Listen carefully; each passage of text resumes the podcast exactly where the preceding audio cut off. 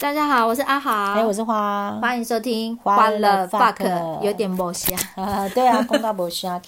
哎，今天也是一个好好聊书的系列哈。嗯，今天这本书啊，哎，虽然我有看，不过这本书对于我来讲还真的不太有什么共鸣，所以我也蛮好奇，对，你是用什么角度啊来看这本书的？哎，嗯、这本书名书名是《故事里的心理学》，然后它分成上集跟下集，嗯、那作者。者呢是钟颖，他是一位心理学家、心理学医生吧，当过医生啦。嗯、然后呢，呃，出版日期是二零二一年的一月。然后出版社是枫树林，好，没听过。嘿嘿嘿嘿，对，那为什么当时会买这本书？主要其实是我记得是疫情期间吧，嗯，然后很多课程大家都不能出去上嘛。那那时候呢，钟颖老师他在他的 FB 就开了直播。那开了直播呢，他就在讲一些跟他就是引用一些故事，然后呢，告诉我们说这些故事里面所隐藏的一些心理的状态。嗯，好，那。所以我就开始对这个老师有一些好奇心了，然后就买了他的这个出的这个书来看。嗯，那这个书分成上下集，里面的故事相信大家都耳熟能详啦。一开始就是《爱丽丝梦游仙境》啊，对啊，里面有小王子啊、彼得潘啊，对，就算嘿，就算这些故事你没有看过。他也会做一些故事的梗概在里面，让大家了解故事在说些什么。嗯，那这么幼？那这么幼稚的故事，为什么？呃，我们成年人啊，像我们这把岁数的人看了，你会有感觉呢？我觉得主要是因为他在故事里面呢、啊。呃，有把他的一些故事的行为举止、心理状态用心理学说明出来。哦、那然后我会去回想到自己，嗯，我会回想到在这一生当中我所呃经历过的可能有类似的状况。哈、哦，我先举例来讲，他有一个故事不在这两本书里面，是他自己在直播的时候讲的。他举例白雪公主。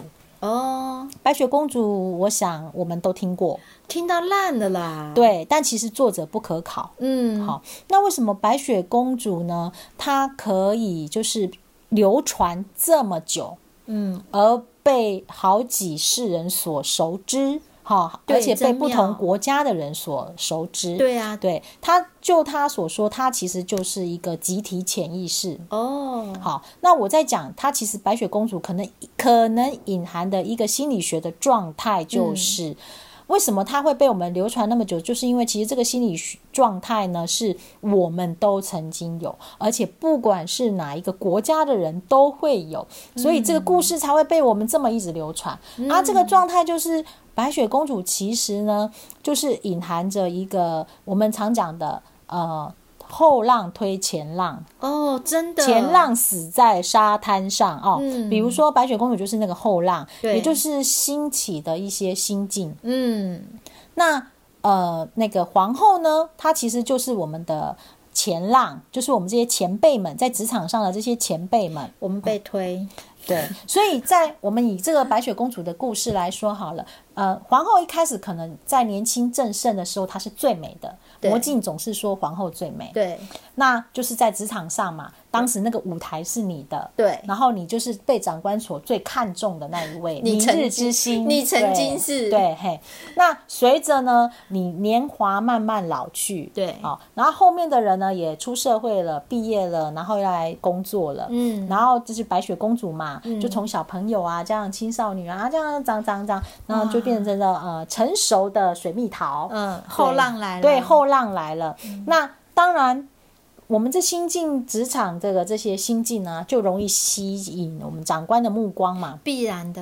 对，所以当时皇后在问魔镜啊，魔镜，这个世界上谁最漂亮？这时候长官们看到的都是那些后浪啊。对啊，没错。嗯所以白雪公主的故事在隐藏的就是一个职场，就是后浪推前浪的故事，前浪死在沙滩上。而这样的故事，它真的不分种族国家。对，没错，而且在世世代代都是一样的。没错，即便白雪公主有一天也会变成皇后哦。嗯嗯。那你要做什么样的皇后？你是要变成那个会送毒苹果的皇后呢，还是可以提携后进的皇后呢？对对，所以。那个中医老师想要传达，就是透过这样的故事传达出的心理学的状态，嗯，好，然后呃，可以让我们去反思我们自己。所以我后来听到这样讲，我真的可以理解，嗯。然后呢，我透过这本书里面呢、啊，其实它传达了一些心理状态啊，就是我会回想到自己一生当中有没有类似的情境当中，然后我就会找到说啊。原来当时我一直不能理解的一个状态，原来是这样子的答案。Oh, 好，我等一下会会举例，比如说他在故事书的下集里面曾经讲过一段故事，说，呃，在森林里面的有一个玻璃的部落，他们非常的脆弱，嗯、一枪就坏掉了，这样。嗯嗯、然后，所以他在进入这个森林之前呢，会有守门的野兽。好，oh. 所以你只要想要进去这个森林，就必须先跟野兽搏斗。那它反映出的是一个在我们隐藏在我们内心里面的脆弱。嗯，换句白话来讲，可能就是一种自卑。所以你有没有发现，嗯，当有一些内心其实很脆弱的人，嗯，他其实反而会在外表或者行为上用一种很激烈的手段在防卫自己，不让别人看见他那个玻璃心或者那个自卑心。会啊，对，确实。所以我是说，他这样的故事。透过这样的形容，我就会去想象到说，诶，我可能生活上、职场上遇到的哪些人，嗯、他们可能是这样。嗯、原来他们想要做的是这样的事情，嗯、他们想要掩饰的是一些自己内心的脆弱。脆弱，嗯嗯嗯，对。那他也举例过一一些不同的例子来告诉我们说，当我们要进行转变的时候，我们的人生在进行转变的时候，嗯、必然会有非常大的一个呃叫做动乱吧。哦，那他举例说，哦、比如说青春期、更年期，哦哦哦，每一个阶段跨到下一个阶段的时候，对，你必然会经历过一些非常大的一种呃、嗯、暴动、剧烈转变、剧烈转变，对，对。就是用我们来看，就是叫叛逆。对，那他举例的呃状况就是我们遇会遇到的青春期跟我们的更年期，就是、嗯、没错。所以这样你就很容易看到自己回推到自己的身上，嗯、哦，原来是因为这个样子。哦，都理解了。对，你就能理解，嗯、包含你可以理解为什么你的小孩这么叛逆。嗯哼，对你也可以理解，因为小朋友的叛逆，他是必须要先。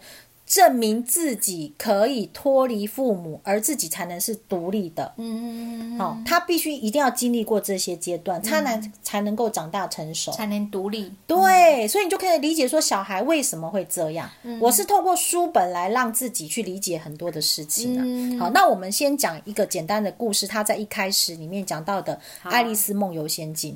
嗯，他说，因为爱丽丝因为好奇心看到一只兔子进到洞穴。所以他有讲好奇心，他是我们人都是因为有好奇心才会去跟一些不同的领域做连接。对，好，那你要能够安全的离开，再回到原来安全的地方，必须是你必须要有充足的安全感，嗯，你才有办法，就是说在进入到这个异世界的时候，才能够安全的回来。嗯哼，那这个部分其实我所呃想到的就是。呃，我们之前因为一些状况需要呃跟你一起去参加一些投资的活动嘛，对。对，那因为我有办法足够的呃能力再回来到我现在这个状态，嗯，可能就是因为我虽然有一个好奇心，嗯，但是我也是。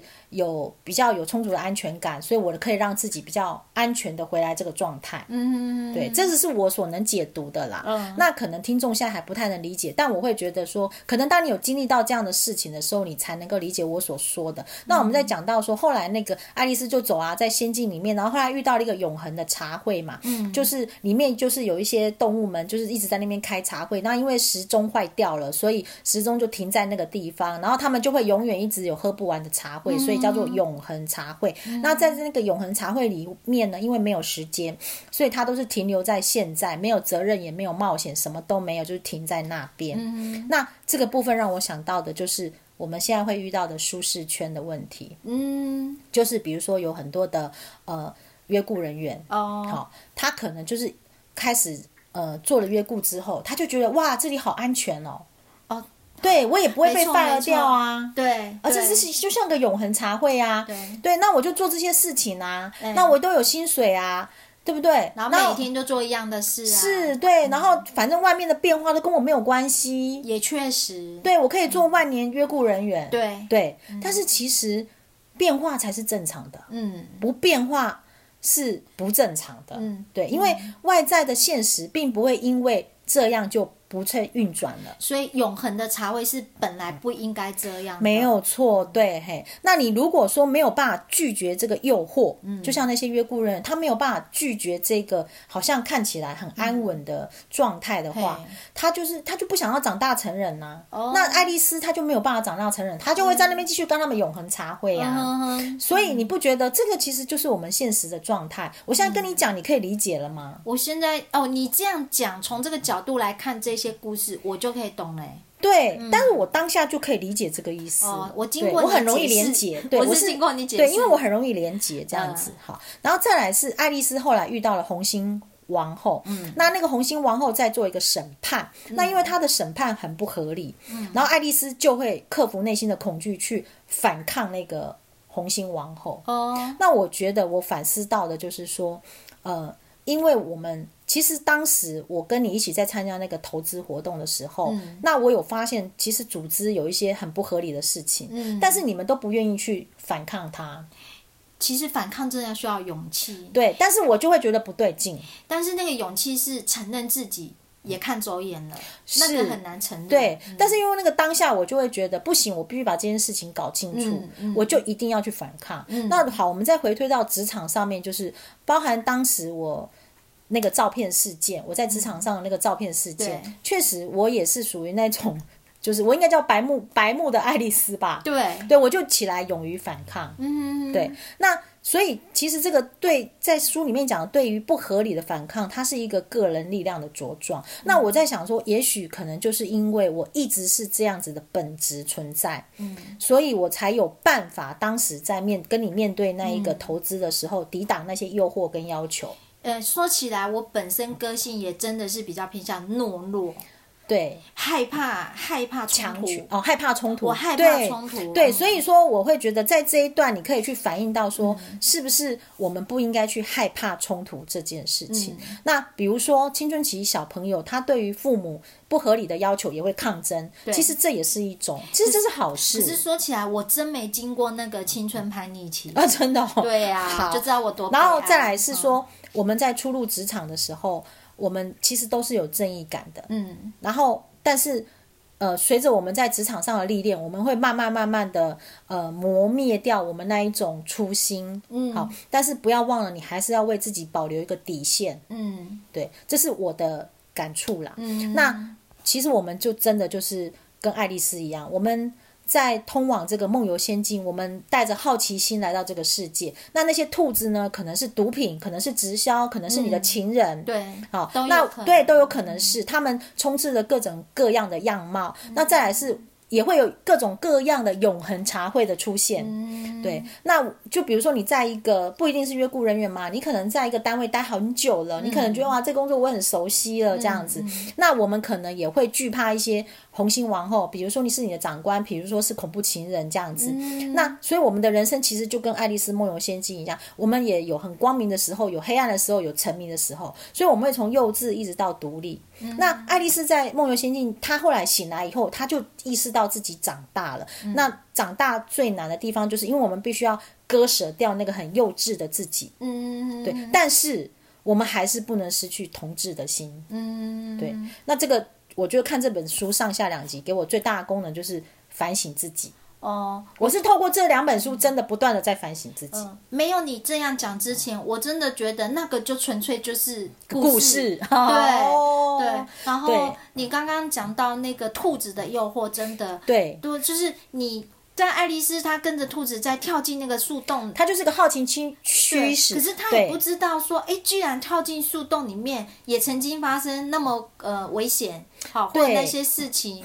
只要他一个没有走出来，他可能就陷在里面。没错，没错，而且里面有那么多的诱惑啊，嗯、永恒茶会啊，对对，然后也有一些呃，像红心王后这样子的啊，嗯，对，对照我们的职场真的很相应呢。对，就是你在职场上面可能会有很多各式各样的呃状态，哦、嗯，包含那个兔子啊，它可能。就是毒品嘛。对。那小朋友被毒品所吸引，好奇心。对对。但是他如何能够安全的退出来？对。对他可能就是必须要有足够的爱，就是他的家里面的人是给他很充足的爱，所以他并不会觉得他需要依赖这个东西。嗯。对。所以透过这个故事里面，然后你去思考自己的整个职场跟生活当中有类似的情境，然后把它反映出来，你就可以理解说，哦，原来为什么会这样子。所以我记得我以前，呃，之前的机关不是有一个新闻联络人嘛，掐丫丫，哦，对不对？刺刺刺的要命，一天到晚大声嚷嚷去讲别人的坏话。现在还是啊。对，所以我就可以理解说，其实他内心就是有一个玻璃部落。哦，他要他。只好用这种张牙舞爪的野兽在森林门口守着，对，让所有的人都被它撕咬碎裂，才不会触碰到他内心最脆弱或自卑的那一个地方。那我们现在知道，假设说我们知道他是这样，那。呃，知道之后跟知道之前能有什么不一样吗？呃、应该说，对我来讲，我是释怀哦。你会理解说，原来他是这样，嗯，所以你自然就释怀了这一切，就不会跟他那么计较。对，你到底要计较什么？嗯、他内心就是个玻璃，嗯、玻璃或者是自卑的人，嗯、他就是这么的自卑啊，嗯，所以所以他才要必须武装自己，嗯、所以。看懂这些故事后面的意义，不见得我们实际上行为能够改变什么。对，但，但你会释怀很多事，我们心理上会好过。